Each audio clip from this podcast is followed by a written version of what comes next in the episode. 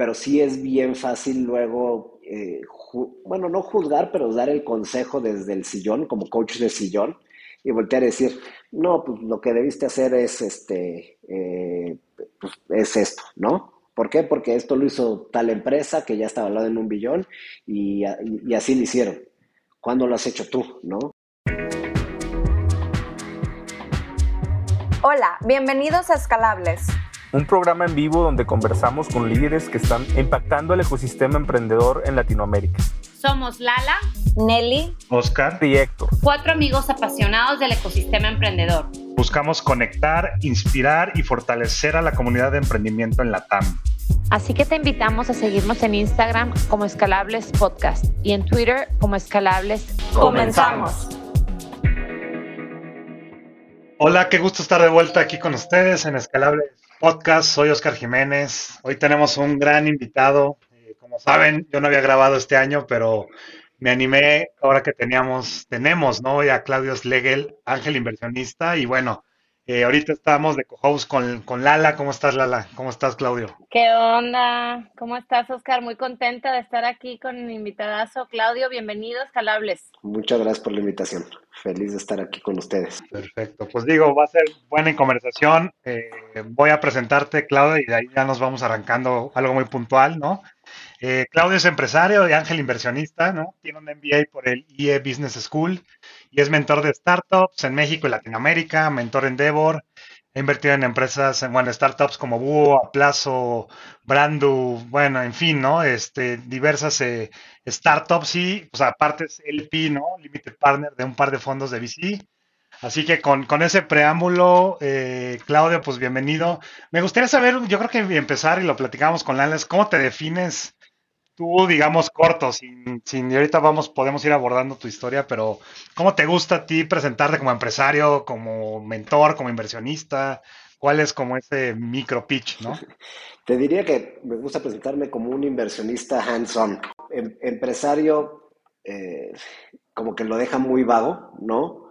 y luego inversionista también presta a que seas una persona que nada más pone capital pero no está involucrado, que llega a pasar en, ocasiones y que no está mal, ¿no? Es nada más diferente tesis.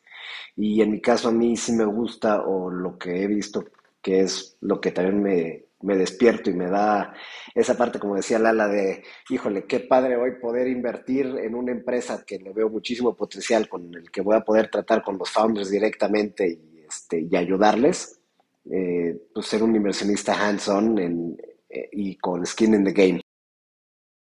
Oye, Claudio, la verdad es que eso que mencionas pues es completamente cierto, ¿no? O sea, es muy padre. Eh, yo he tenido la oportunidad de, ser ángel en un par, dos, tres ocasiones y también he invertido en fondos. Pero la verdad, y se escucha muy sexy, es, es padrísimo, ¿no? Y más cuando ya traes el background de empresario.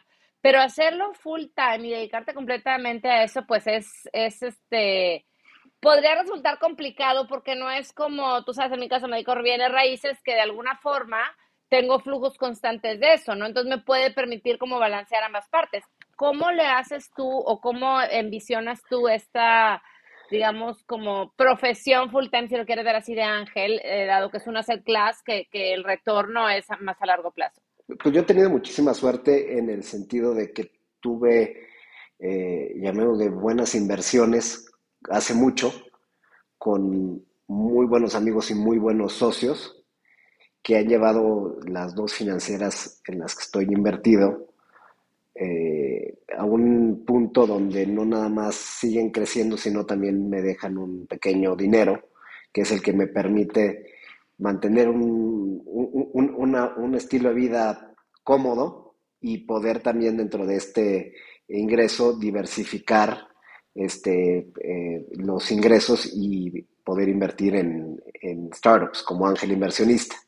Yo no tengo que estar operando el día a día, eso lo hacen mis socios y también este, pues ellos son los fundadores y los que tienen la mayoría, ¿no? Pero este tema pues me permite no estar tan preocupado, como dices, por tener un full-time job en ese sentido que eh, no te permita sumarle tal vez este, a las startups como me hubiera gustado este, desde un inicio, pero hoy ya lo puedo hacer. Sí, está, me encanta porque justo por ahí, Claudio, a mí me gustaría entender porque tú dices, oye, soy hands-on, ¿no? Y, este tema de, oye, la diferencia entre un inversionista, ángel inversionista y se escucha el smart money y todo esto, ¿no? Y creo que al final a mí, y escuchamos otros podcasts donde estabas y más o menos para entender, ¿no? Que por dónde podíamos, o sea, cosas que no se hayan abordado tanto. Y, creo que no se ha abordado tanto tal vez esa parte de tú cuando estuviste en estas financieras, ¿qué aprendiste, no? O sea, porque, claro, te has metido mucho y, veo que FinTech es tu lado que pues, más te gusta por haber estado en financieras, ¿no? Pero tú en esta etapa, ¿cómo, estuviste involucrado en el crecimiento? O sea, ¿qué tan metido estuviste que te permitió pues tener esta visibilidad para ahora poder ayudar desde el lado? Pero yo estoy de acuerdo, para mí algo que falta en Latinoamérica es VCs o más gente que haya operado y que haya operado, que haya escalado, o sea, que, que, en un año haya contratado y haya, o sea, sabes que haya vivido eso, porque realmente hasta que no lo has hecho, de verdad es que es bien complejo entenderlo y, y demás. Entonces yo sí estoy de acuerdo que falta más gente hands-on que te pueda, fuera de conectar con más gente, que te pueda dar un consejo, pues por eso creo que los founders luego buscamos otros founders, ¿no? Tal vez que hayan tenido más experiencia, porque tal vez en 15 minutos te pueden dar un insight brutal que cambian muchas cosas, ¿no? Pero ¿cómo vives tú esta parte, ¿no? De estar ahí metido muy al inicio. La historia de Podemos Progresar, que es esta microfinanciera donde Fernando Orte, el fundador, que es amigo mío desde primaria, regresa eh, después de hacer un double major en Dartmouth a México. Éramos vecinos, sus papás y mis papás, entonces nos veíamos en los veranos cuando él venía a visitar, en Navidad. Y cuando regresa, obviamente nos reencontramos, empezamos a platicar. Me dice, oye, voy a poner una microfinanciera. Y yo meto mis primeros este, ahorros ahí con él. Este, y nos veíamos todas las semanas para platicar de este, qué estaba pasando, cómo iba y todo. y era como esa experiencia que ni él ni yo sabíamos exactamente qué teníamos que hacer, pero eh, sabíamos hacia dónde queríamos ir. Y entonces vas entendiendo un poquito como ya sabiendo hacia dónde vas, pues las cosas que se van dando y que no se van dando y por qué tal vez no se van dando, ¿no? Y creo que en una startup eso es lo que luego le falta mucho a los founders. O sea, tienes a dos co-founders, tres co-founders que están vueltos locos resolviendo mil problemas y están tan metidos en la operación diaria que no tienen este zoom out de repente para ver cosas, no quiero decir con claridad, pero tal vez con, este, con esa eh, visibilidad que alguien de fuera te puede dar y te puede decir, oye, yo creo que va por aquí, platiqué con estas otras personas, entendí que ellos vivieron de esta forma ese tipo de problema, ¿por qué no vamos a preguntarles? O ellos hicieron esto de solución y como que vas entendiendo errores y aciertos, qué va funcionando y qué no. Y eso dentro de las empresas al final es muy replicable en un sentido estratégico, ¿no? Por ejemplo, en Podemos, creo que uno de los grandes errores que hicimos es no contratar al equipo correcto para crecer eh, dentro de los siguientes cinco años, sino contratar a la gente que nos iba a permitir salir del problema a corto plazo. Y esas consecuencias en ese momento en el corto plazo no las ves, pero cuando ves la película hacia atrás, cuatro años, cinco años, dices, híjole, si hubiera tal vez contratado a otro tipo de, eh, perfiles o capacitado tal vez estos perfiles de otra forma, el haber escalado la empresa hubiera sido o más sencillo o tal vez incluso más, este, más rápido y, y más sano, ¿no?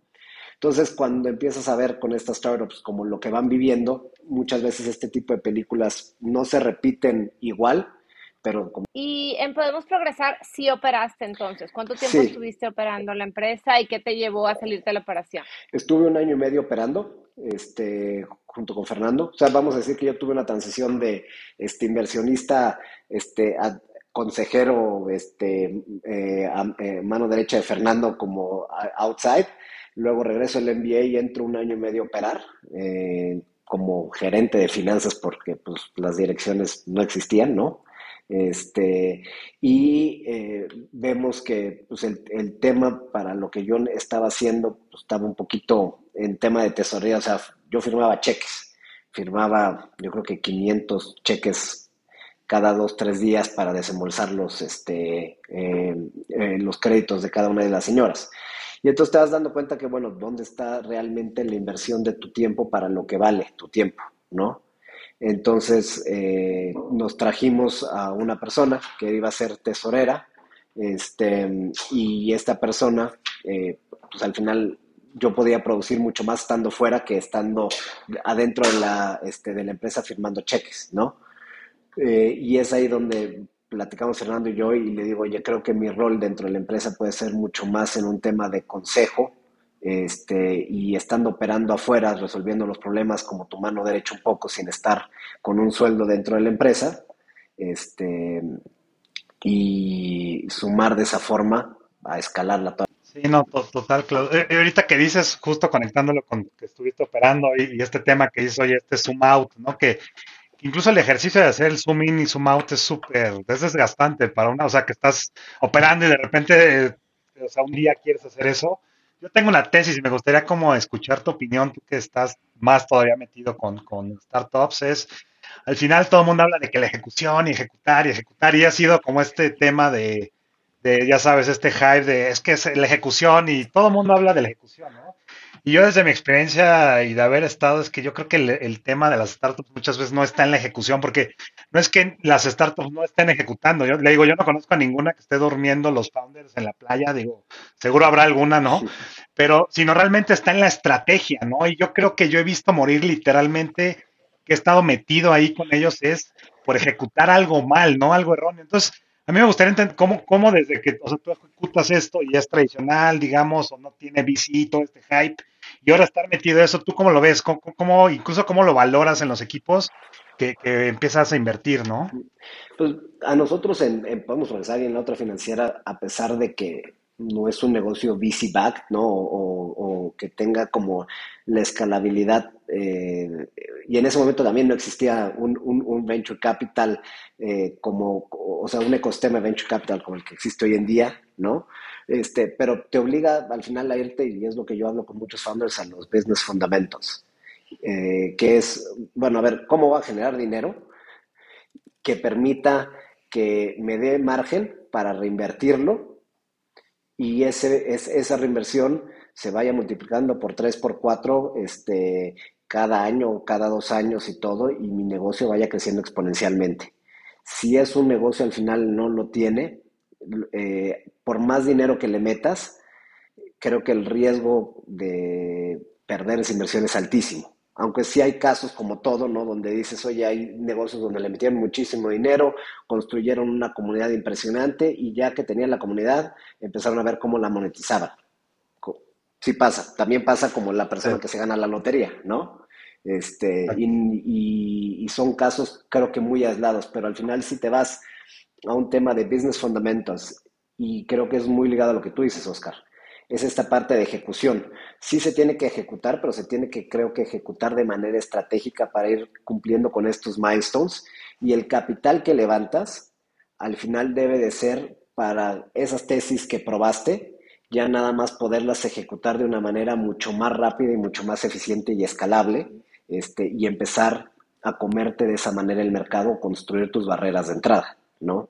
Entonces es mucho lo que hablo con los founders este, en, estas etapas donde yo entro, que es etapa pre-seed, seed, de pues, cómo vamos a construir a través de esta ejecución estratégica las barreras de entrada que van a permitir que cuando entren fondos con capital ya mucho más fuerte y todo, podamos tener un negocio sostenible que siga creciendo esos ritmos con esas barreras de entrada para que sea difícil que alguien las pueda tumbar, ¿no? Completamente, completamente de acuerdo ahí. Eh, bueno, eh, Oscar sabe, yo soy muy orientada a la acción y pudiéramos tener ahí un buen debate en ese sentido, porque al final para ejecutar y para probar esa estrategia, perdón, para probar esa estrategia que se establece, no estoy diciendo que te vas como burrito sin mecate a ejecutar a lo, loco y a tirar para todos lados, pero tienes que ejecutar para validar que lo que estás estableciendo en la estrategia sea, sea bueno, ¿no? Y es como cambiado la teoría de emprendimiento de los últimos 10, 15 años para acá, eh, los business plan los tiras a la basura, ¿no? Y al final del día vas iterando, sí, vas iterando y vas probando qué funciona y qué no. Sí, y entender también, bueno, si ustedes hubieran visto el, este, el business plan de Podemos Progresar, creo que en cuatro años teníamos un millón de clientes. Y como le digo a todo mundo, cuando me lo cuente eso Fernando, digo, claro, la lógica es perfecta, ¿no? O sea, este, los números me hacen sentido, si creces ese ritmo, si, claro, pero luego cuando te metes a ejecutar te das cuenta de muchísimas cosas que nada más en el momento de ejecución y obviamente eh, para eso también están los advisors, la gente que invierte en ti, todo que te vaya guiando y te vaya pues evitando que el madrazo sea tan fuerte, ¿no? Este, de la caída y tan costoso. Pero creo que es esta combinación de que tienes que tomar acción, pero tienes que tener la acción como muy medida para que no te permita un mal paso caer y no levantarte. Eh, entonces, eh, yo lo que también platico mucho con los founders es, bueno, entonces con, esta, con este ecosistema que ya existe, este network de gente y todo, ¿dónde pruebas y cómo pruebas lo más barato que se puede? para ver por dónde es el camino para construir esta barrera de entrada o crecer o atraer más clientes o este, cerrar mejores deals con proveedores o apalancarte o lo que sea, ¿no? Y lo vas haciendo de una manera estratégica, pero sí dando planes de acción como muy específicos y probando que funcione y que no. Sí, total. Oye, Claudia, y ahí justo ah, me gustaría entender cómo, ves tú, o sea, ¿qué, tú, ¿qué valoras tú de los equipos que inviertes? Incluso escuchaba que ahora mucho de lo que haces es estar con ellos un par de semanas o un tiempo, porque creo que justo, o sea, yo creo que para que no tengas estos clásicos vendehumos, ¿no? Gente que picha tan bien que se te puede ir algo. Yo escuchaba que decías, oye, a mí me gusta trabajar un rato con ellos justo para encontrar, pues, detalles, ¿no? ¿Qué, cómo, ¿Cómo llevas eso? O sea, escuché que lo comentabas general, pero ¿qué haces en estas etapas y, qué has aprendido de, de, estar ahí, ¿no? Con ellos, entendiendo todo el Creo que en el momento en el que inviertes en una etapa temprana, eh, la relación es directamente no con una empresa, sino con, los, con el equipo fundador. Y es bien diferente. ustedes también lo han visto porque están en otros negocios más tradicionales y ya mucho más grandes. Cuando ya tienes una estructura con gobierno corporativo, con este, X cantidad de personas, con inversionistas mucho más institucionales, con todo, ya no es un tema eh, donde eh, el founder pues tenga que estar probando y todo, ya sabe que tiene que estar haciendo como de rutina el día a día, ¿no? Eh, y cuando un negocio de este tipo de startups está empezando a escalar, pues la apuesta es al equipo fundador, sí con una visión de modelo de negocio, pero que también lo van a poder llevar a cabo, porque tienen una presentación, tienen cierto conocimiento en la industria, pero así también lo tienen muchas otras personas. Entonces, si no hay ese clic entre ellos y yo, creo que va a ser bien difícil que yo les aporte valor o que tengamos igual conversaciones difíciles o de este, fuertes de qué tenemos que empezar a hacer para que eso pase. Y también yo les digo mucho, a mí no me gusta invertir y echarme para atrás y decir, ojalá la aprendan y en 5 años, 10 años me den mi dinero más 20x, ¿no? Porque pues, es un riesgo muy alto a mi dinero, porque problemas van a haber, y lo que yo espero es que cuando haya un problema tengan uno la confianza de marcarme, decirme estamos atorados aquí y que yo también tenga la capacidad de ayudarlos en ese sentido a ver cómo salimos juntos del problema porque pues, mi inversión está ahí. Oye, Claudio, eh, ahorita hablabas del equipo, ¿no? Que, te gusta invertir en la relación con el equipo fundador. ¿En qué te fijas? Todo el mundo habla que el equipo es, muy sonado, eh, se invierte en el equipo más que, en la oportunidad. Tú específicamente, eh, ¿cuáles son esas características que tomas para tomar la decisión de invertir en él o en ella o en ellos? Y ahí es un poquito, regresando al punto que decía Oscar, si me permite el equipo trabajar tres, cuatro meses de la mano con ellos, ¿no?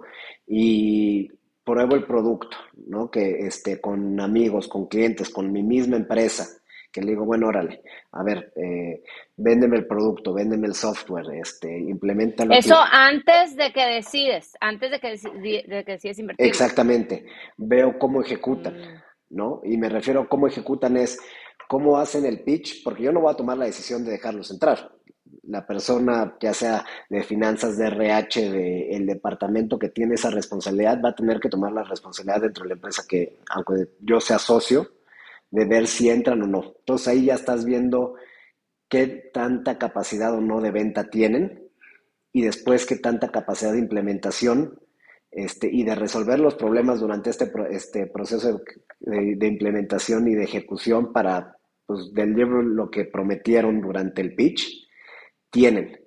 Y no es que yo espera que el producto sea perfecto, ¿no?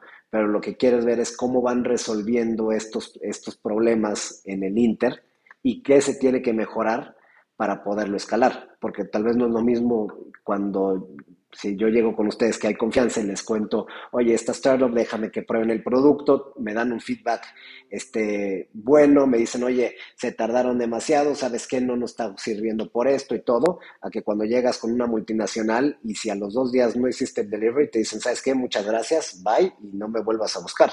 Y quemaste una carta durísima. Entonces, ir construyendo como es eso step by step también a mí me da mucha seguridad para después empezar a buscar abrir otras puertas. Sí, 100% eso. Incluso yo no sé cuál sea tu sensación, Claudia, y ya podemos empezar un poco como al tema de inversión, pero hoy yo siento en los pitch que a mí me llegan, yo soy también venture partner de un fondo, eh, eso me falta, que no hay sensibilidad de la ejecución, de que, o sea, cuando te fichan, ¿no? porque justo cuando tú ya has ejecutado, sabes que hay procesos, que hay que hacer delivery, porque muchos, no, ya estamos hablando con Nestlé, yo así, güey, no tienes nada, o sea, sabes lo que va a llevar cerrar, entregar, o sea, no tienes ni idea de cómo va a ser, ¿no? Entonces, a mí me pasa mucho esto de que de repente, no digo que todos, pero es justo común de que no saben por dónde las métricas de negocio, o sea, cuáles son como esas red flags que a ti, incluso en, un, en una llamada de hora y media, dos, puede ser, eh, empiezas a detectar que digas, sabes que este cuate no entiende ni el CAC de la industria, ¿no? En el dado caso de que fuera un B2C, ¿no? Entonces, ¿Cómo, ¿Cómo, ves tú esta parte? Pues para mí un, un, red flag de repente bien interesante es eh, cuando te muestran sus proyecciones financieras y ves que en cuatro o cinco años ya son unicornio, ¿no? Este, y, y, y, más allá de que los números no hagan sentido, porque es, es muy sencillo, es como decirte, pues sí, si crecemos el primer año a un 100%, el segundo un 200, o sea, después a 400, pues sí, te, da, ¿no? Y esos números siempre se van a acomodar. Pero cuando nadie se centra en decir, oye, eh, tenemos al equipo correcto porque estamos, hemos construido en con esta experiencia en otros negocios este tipo de barreras de entrada, que las hemos ejecutado de esto, hemos aprendido esto y en este momento, o muy honestamente te dicen, no sabemos qué va a pasar, pero queremos testearlo de esta forma, ¿no? Y mantener cierto margen conservador para poder pivotear o hacer cualquier cosa, o ya lo probamos, aprendimos esto y ahora sí, con estos aprendizajes, el dinero lo vamos a inyectar acá para darle este, velocidad y potencializar el, eh, el crecimiento de la empresa. Y eso es raro luego que lo veas. O sea, todo el mundo te habla de, tienes un mercado enorme, o, sea, les digo muchos de los founders, yo nunca me he topado con una persona que me diga, tengo un, este, un mercado muy pequeño y necesito mucho dinero, ¿no? Todo el mundo te habla de un mercado inmenso, de billones de dólares, este, con una necesidad, pues, sí, y es, eh, eh, eso es como para mí un given, ¿no? Este, pero justo este tema del equipo, de las barreras de entrada que están construyendo y cómo lo van a construir es algo que en pocos pitches veo. Oye, Claudio, hace rato en, en tu respuesta mencionabas que uno era la confianza que te da el equipo y cómo los veías ejecutar en el día a día, y la otra parte, y que tuvieran la confianza de marcarte y decirte, se nos atoró esto, y la otra parte era lo que tú podías aportar, tu capacidad de aportar en ese sentido. Y en tu LinkedIn te, te, te pones como mentor, eres mentor de Endeavor, etc. Entonces, tú en este rol de mentor, advisor, ¿te preparas de alguna forma? ¿Hay acciones? Eh, o sea, de una manera activa buscas prepararte para poder llevar un mejor rol de, mentor o qué haces en ese sentido? Pues, pues sí, y, y, más que prepararme específicamente para eso, creo que ha sido parte también como de esta, eh, este journey de, de Ángel al que he terminado llegando por el mismo primero MBA, ¿no? Con las personas que te vas este, conectando y con las que vas platicando, que vas conociendo. Una persona te lleva a otra, eh, empieza a crecer tu network. Eh, leo mucho, estoy leyendo yo creo que en, en promedios un libro por semana. Este, entonces también eso me ayuda mucho como a tener como ideas de qué está pasando, conectar los puntos y esos puntos que conectas los empiezas como a testear un poco en las pláticas que tienes con la misma gente con la que te juntas, que son o empresarios o este, directores de empresas importantes. Eh, startups, ¿no? Con las que te empiezas a juntar o startups que ya levantaron este, rondas interesantes y están ejecutando muy bien. Entonces, como que creo que en este ecosistema donde vas uniendo puntos y donde vas testeando tus hipótesis dentro de, lo, de dentro de tu network, te permite mucho llegar como mucho más eh, certero a una junta y dar este consejo porque no nada más lo leíste, sino ya lo viste ejecutado y en las mismas empresas donde tú estás eh, involucrado como inversionista y como este miembro del consejo y todo, lo estás viendo ejecutado en el día a día, por ejemplo, ¿no? Este, entonces, no sé, por ponerte un ejemplo, Lala, eh, te dicen es que necesito contratar una persona para este perfil. Y justo acabas de ver la problemática en, una de las financieras que no encontraste este perfil porque está muy caro, eh, muy todo, y te dices, oye, espérame, lo que pasa es que aquí acabamos de ver que tuvimos que buscar entre 10 headhunters porque todos con su promesa de valor te pedían, oye, dame un anticipo, yo te consigo a la persona y todo. Dimos 10 anticipos y nadie nos hizo el delivery, ¿no? Entonces tuvimos que irnos, no sé, a buscarla como externa. Entonces, como ese tipo de cosas que vas viviendo en el día a día también te permite mucho en el tema de mentoría, de advisory, ya llegar con, pues con esta parte que, de vivencia propia, o bueno, no sé ustedes también cómo lo hayan visto ese tema, ¿no? Porque ustedes al final también están súper metidos en eso.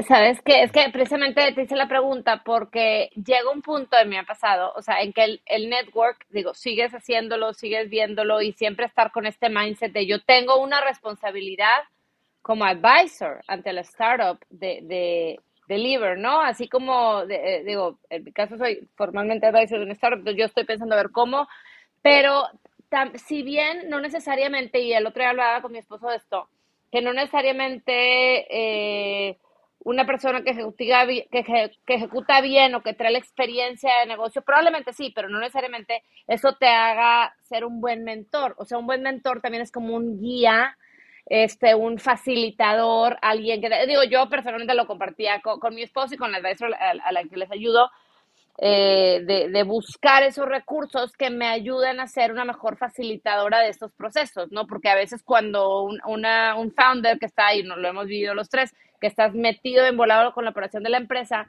como que no te da el tiempo de esa operación de hacer un zoom out y ver, ¿no? Y como que ese es un rol o una cachucha que de alguna forma nos tenemos que poner los mentores o los advisors, ¿no? Entonces, por ahí, por ahí hacia, hacia esta pregunta, porque a veces el network es, pues, llega hasta cierto punto, ¿no? Claro, y, y, y lo que dices me hace todo el sentido del mundo porque creo que también un buen mentor y un buen advisor es el que te llega y te dice, la neta no sé, ¿no? Este, sí, me leí un libro, este, pero no te voy a repetir lo que dice el libro, mejor te lo regalo y te conecto con estas dos personas que yo creo que te pueden ayudar a ir encontrando ese camino, ¿no? Este, creo, y no, lo, no, no, es que lo vea mucho, pero eh, luego siento que la gente tiene este assumption de que, ah, eh, eh, Claudio es bueno en esto y por lo tanto va a ser bueno en todas las demás cosas, y no es así, ¿no? Y creo que es lo ideal para todos de decir, no sé, la verdad no sé, y no te voy a poder ayudar ahí, pero creo que si te interesa te puedo presentar con estas personas que sí creo que tienen esa expertise, y ese ya es un gran, y abrir esa puerta ya es una parte como de este tema de mentoría y de advisor. No, te, lo agradecería bastante porque digo, es algo que abiertamente se comenta y también tienes el caso contrario, ¿no? Quien se vende como mentor, advisor, bla, bla, bla. Y no, la neta, digo, aquí es un open space.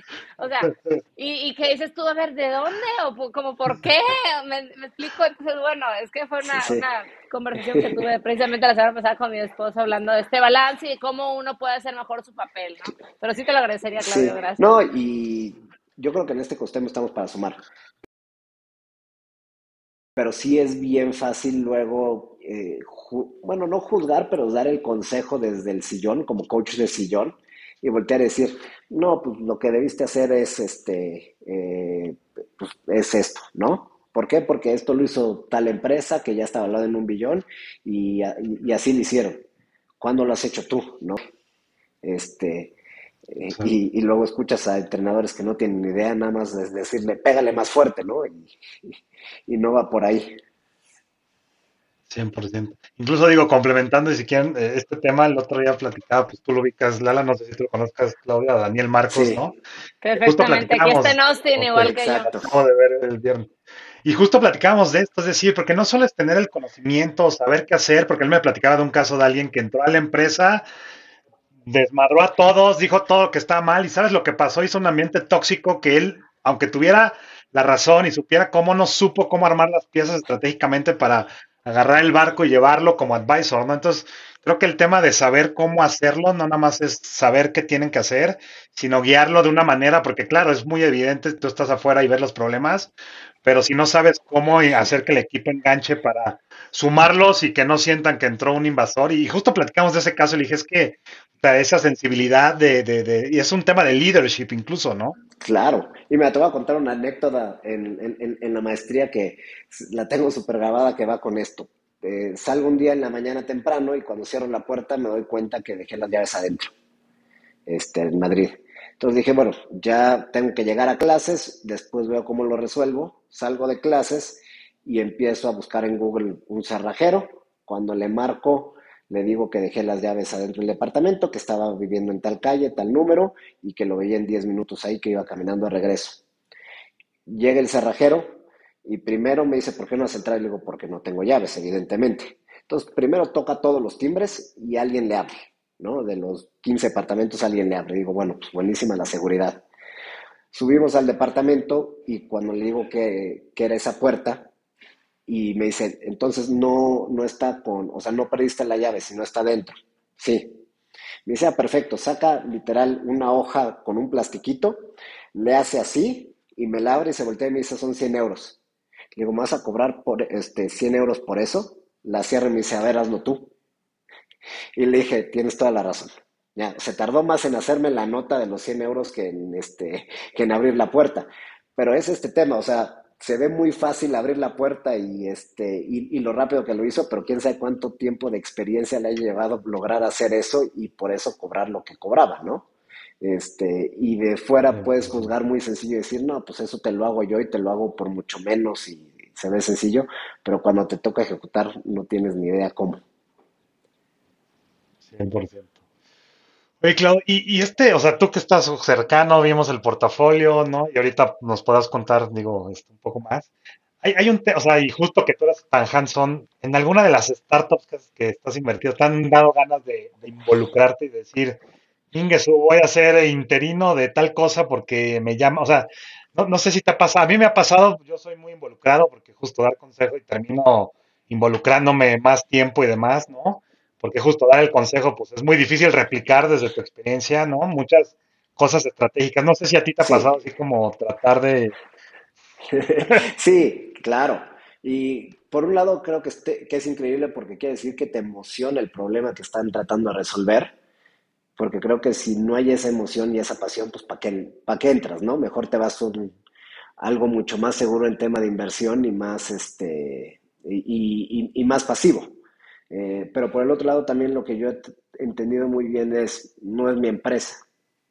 O sea, si, si yo quisiera hacerlo, entonces mi rol sería de fundador y no de inversionista.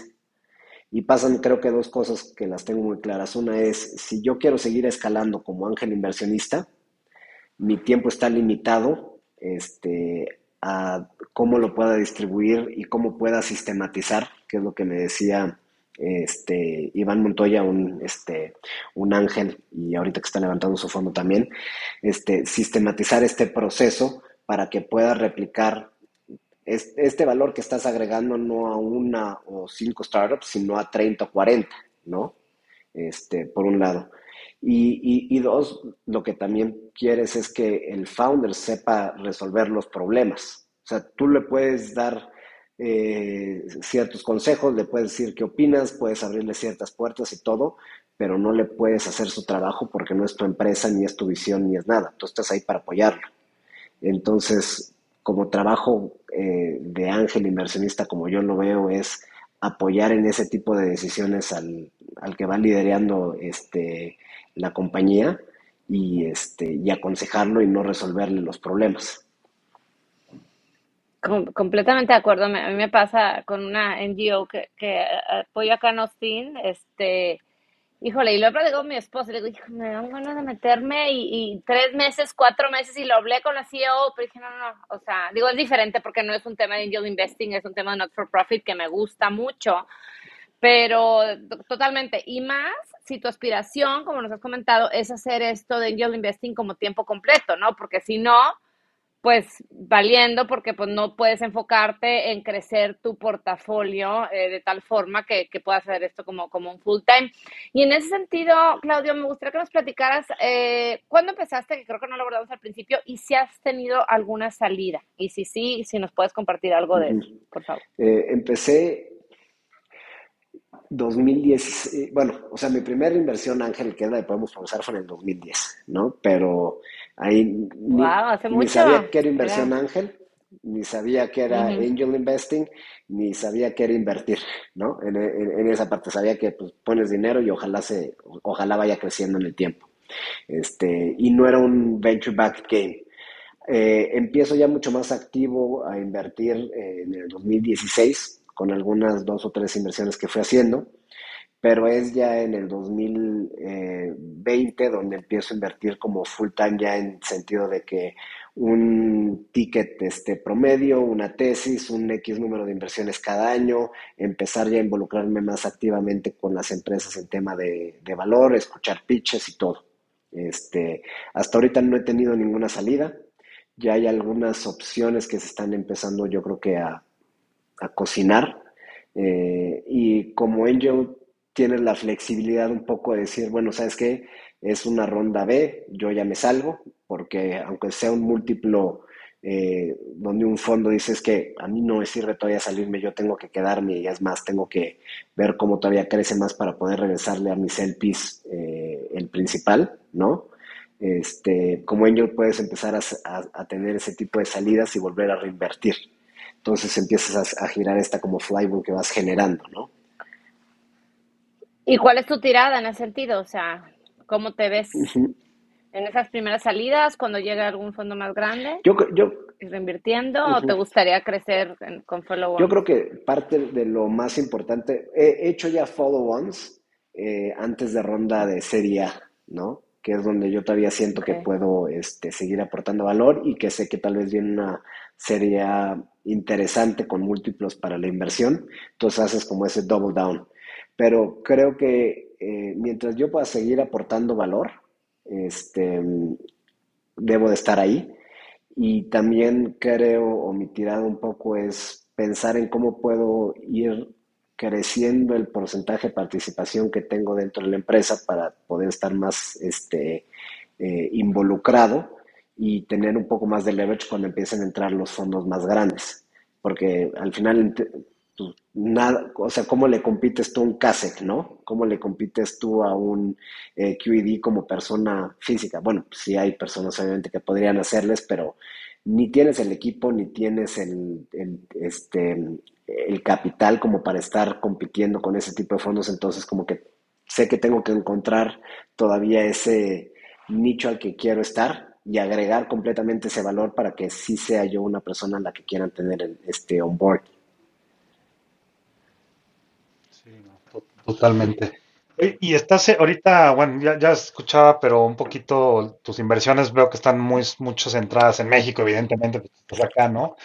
Pero, ¿cómo ha sido, o sea, cómo has buscado ir diversificando e incluso cómo has visto la evolución de la subida y luego de la bajada ahorita, ¿no? Que, que se dio sé que incluso escuchaba, ¿no? Que Brasil, pues lo mismo, ¿no? Pues no hay un network ahí, pero, o sea, ¿cómo, cómo, va esta evolución que haces, ¿no? De invertir fuera de y, en, este, en estas épocas. Creo, creo que una ventaja que tenemos los que estamos en México es que muchas de las empresas que están en América Latina quieren eventualmente aterrizar en México por tamaño de mercado, por crecimiento, por las empresas también luego importantes que están acá, ¿no? Y por la cercanía de Estados Unidos.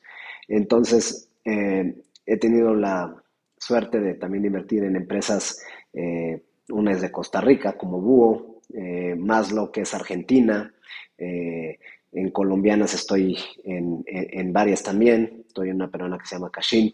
Este, entonces, es un tema donde es el, mismo deal que te llevó a una, te lleva a otras dos o tres que te van presentando con los founders. Vas conociendo, por ejemplo, aquí en México a la comunidad argentina y ellos estaban presentando con founders argentinos que están empezando a testear allá y eventualmente llegan o quieren aterrizar en México. Y eso me ha permitido no nada más invertir en empresas mexicanas, pero sí en empresas que quieren eh, aterrizar en México y es donde yo también les puedo aportar mucho valor. Oye, Claudio, ¿y solo la TAM? Porque yo, yo estaba como tú y me pasó vivo en Austin desde hace casi dos años y inevitablemente, ¿no? Este, empiezas a ver un poquito más para acá, inclusive he invertido en empresas en la TAM que están viendo el mercado americano, que es enorme, que ya sé, mucha gente la está viendo aquí, o a Latinx acá en Estados Unidos. ¿Tú has cambiado tu tesis de alguna forma o estás completamente enfocado en la TAM? Por lo Ahorita estoy enfocado eh, eh, completamente en la TAM. O sea, sé que hay empresas que están empezando a ver eh, temas con Estados Unidos, pero operando en la TAM y también estoy trabajando pues, con un fondo con Dux, con José Luis, que está este, ahí en Austin justo, este, porque ellos traen esa tesis y para mí esa es como la manera de ir metiendo este, los pies, aprendiendo y viendo qué hay, ¿no? Eh, creo que algo para mí importante ha sido, eh, sé que hay un mercado increíble en Estados Unidos, pero si yo trato de aventarme a ver cómo empiezo eh, a, traer deals, a ver por dónde va el mercado y todo, y lo trato de hacer solo, otra vez mi tiempo, mis recursos y todo son muy limitados. En cambio, alguien como José Luis, no de Dux, que ya lleva tiempo en esto, que está una tesis súper específica, que está levantando o terminando de levantar el fondo, que trae un muy buen network y todo, me puede acortar esa curva de aprendizaje este, muchísimo y puede ser también luego un partner súper estratégico para empezar a hacer cosas juntos. Eh, entonces, ahí es, esa es una de las razones por las que también soy el PI en los fondos. Claro. Y ahí nos vamos, si quieres, a la pregunta. Creo que te la gané, Oscar. Me gustaría, lo quiero ligar esto, perdón, quiero ligar esto. Fondos, obviamente ya cuando ya llevas tiempo en esto, este, ¿cuál es tu opinión y qué consejo darías a alguien que quiere empezar a invertir fondo o directo? ¿Y por qué? Yo creo que todo depende como el game plan un poquito a mediano y largo plazo, ¿no? Eh, a mí, bueno, lo que fue mi experiencia fue yo empecé primero invirtiendo en fondo y es no tienes que estar activo, ¿no? Y es un poquito como lo que platicamos con el tema de real estate. Eh, puedes entrar en un fondo muy grande, donde empieces a entender el mercado, donde tu riesgo esté mucho más eh, reducido, pero obviamente tu ganancia también va a ser menor, ¿no? Este, pero lo que te va a dar tal vez ese fondo es la capacidad como de hacer todas las preguntas que quieres ir entendiendo para entender el negocio y después dar el brinco de decir, bueno, entonces ahora sí, me voy a juntar con un fondo tal vez más chiquito y vamos a comprar una propiedad o dos propiedades entre todos los que estamos ahí y ya estar mucho más hands-on y tener un retorno mucho más interesante, pero ya con un riesgo mucho más moderado, ¿no? Este, y va a depender también mucho de lo que quieras tú dedicarle a esto para ir aprendiendo. Oye, Claudia, y si quieres ya para, ir cerrando, o sea, ahorita que escuchaba que invertiste en Maslow, ¿no? Y que yo sé que Chartec ahí se está moviendo bastante, ¿no? Y ha ido evolucionando ciertas cosas. Este tema de invertir en, cosas parecidas, ¿cómo, la manejas tú como ángel inversionista? Es decir, eh, pues sí, ¿no? ¿Qué tanto ves? ¿Qué, ¿Cómo, o sea, lo, lo puedes, no lo haces? O sea, ¿cómo conllevas esa parte, ¿no? Porque puede haber oportunidades ahí de repente interesantes y, y sé, sí sé de ángeles que están metidos como en dos que son muy parecidas, ¿no? Incluso fondos. Pues cuando, cuando no hay un conflicto de interés, bueno, si yo veo un conflicto de interés aparente, hablo directamente con los dos fondos y les digo, oye, eh, yo estoy invertido aquí, me están ofreciendo invertir en esta empresa, eh, ¿ves tú un conflicto de interés? Sí o no. Y si, algún, si el founder donde yo estoy invertido me dice, sí, sí veo un conflicto de interés, prefiero frenar la inversión y, decir que no, ¿no? Eh, por el otro lado, si tal vez no hay un conflicto de interés, pero veo que ya no voy a poder, no sé, por ejemplo, apalancar mi network, porque ya lo apalanqué con la otra y es un tema donde No quieres ser eh, la persona que le esté llevando a, tu network todo el tiempo deals y decirle, oye, ayúdame con esto, ayúdame con esto, ayúdame con esto. O sea, creo que tienes que ser muy selectivo en ese sentido y ves que no le puedes agregar valor porque también hay como esta intersección un poco, también prefiero pasar. Este, y bueno, por último, creo que sí debes de saber que si inviertes en el espacio de fintech, por ejemplo, de lending, eventualmente eh, a lo largo del camino se van a terminar encontrando porque como un banco, ¿no? Puedes empezar emitiendo tarjetas, pero cuando tienes ya un mercado cautivo y todo, una de las cosas lógicas es el cross-sell y tal vez vas a empezar a dar créditos. Y le invertiste hace poco una de créditos, entonces pues, puede haber un conflicto de interés, pero bueno, eso ya es como down the road y, no y le pasa incluso a fondos. Muy bien, Claudio. Oye, pues ya se nos está acabando el tiempo. Tenemos una tradición aquí en Escalables desde hace rato. Este, le llamamos preguntas relámpago y lo que consiste en la dinámica es que hacemos unas preguntas una tras otra y tú nos contestas lo primero que se te venga a la mente. No se vale pensar mucho. Este, ¿cómo ves? ¿Te la avientas? Va, a ver, ahí te da. Lo primero que te venga a la mente, ¿eh? Este, no se vale hacer trampa. ¿Para qué trabajo serías malísimo? Eh, director general de una empresa. ¿WhatsApp o email? WhatsApp, 100%. Guilty pleasure que tengas. Eh, el chocolate. Ándale. Si pudieras cambiar algo de la noche a la mañana, ¿qué sería? Eh, mi ansiedad, dejar de ser tan ansioso. Okay. ¿Algo que te falta en tu bucket list? Este, buena pregunta. No, hasta ahorita no. Nada. Muy bien. ¿Banda o artista favorito? Mm. Híjole, va por etapas, pero te diría, yo creo que uno de los que me encantan son los Hot Chili Peppers. Ok. Night owl o morning, person? morning person.